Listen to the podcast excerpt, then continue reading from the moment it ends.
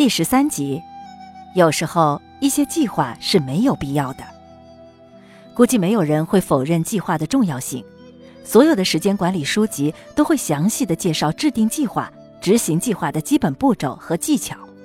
可问题是，为什么你买过那么多此类书籍，并且那么多次的准备听从那些专家的建议，却最终无一例外的不了了之呢？其中原因很多，一个特别重要的可能是。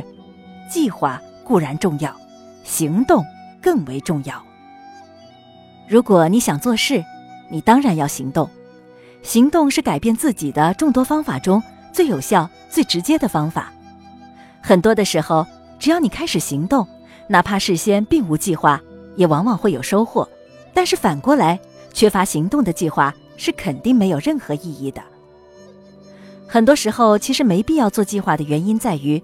大多数计划其实非常简单，比如你要锻炼身体，那么计划就可能只用一句话就可以说清楚了：每天早上慢跑一个小时。没必要再想我应该坚持多久呢？因为答案非常简单，一辈子，或者能坚持多久就坚持多久。再比如你背单词，那么计划也非常简单。每天背五十个单词，这事儿更简单，因为你没必要坚持一辈子。如果你是大二的学生，那么估计三十天过后，你就可以通过大学英语四级考试了，因为你也没有必要估计，也没可能获得满分。如果你是大三的学生，那么六个星期之后，你估计已经具备托福高分的实力了，因为你又不是升到大三才开始学习。可实际上呢？两个月都过去了，回头一看，只背了一百五十个单词。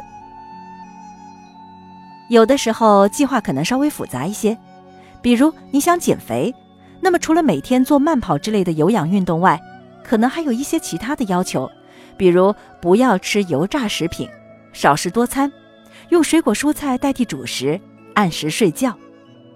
两个月过去，你会发现你因为迷恋睡懒觉而没怎么去跑步。瞒着教练偷吃了不少油炸食品，由于饮食不规律，所以总是有一些时候吃到差点撑死为止。还有，不仅看完了奥斯卡颁奖仪式的转播，还看了很多的美剧，因此不得不熬夜把该做的事儿给做完。当然，第二天因此是一定要睡懒觉的。看到了吧？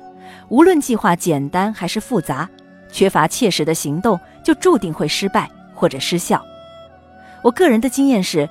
有些时候，故意根本不做计划，反倒是有益的。几年前，我开始去健身房，就没有制定任何目标和计划，因为没多大必要去想那个，反正锻炼总比不锻炼好，健康最重要。于是，我只做了一件事儿，坚持。中间也有过几次短期的中断，那是因为实在抽不出时间和精力了。但是，一旦忙得脚打后脑勺的阶段过了之后，我又开始定期去健身房了，期间也有不愿意去的时候，但是我知道那只不过是我大脑的想法，而不应该是我的想法。只要意识到这个，就不存在什么挣扎，直接从家里出发往健身房去就是了。几年后的今天，我觉得我有必要给自己制定一个比较专业的健身计划了，因为我想好好利用一下最近几个月难能可贵的能够自由支配的时间。当我拿出纸笔，不停地罗列具体细节的时候，我意识到这样一个重要的事实：其实几年前我刚开始健身的时候，完全不具备制定有效健身计划的能力。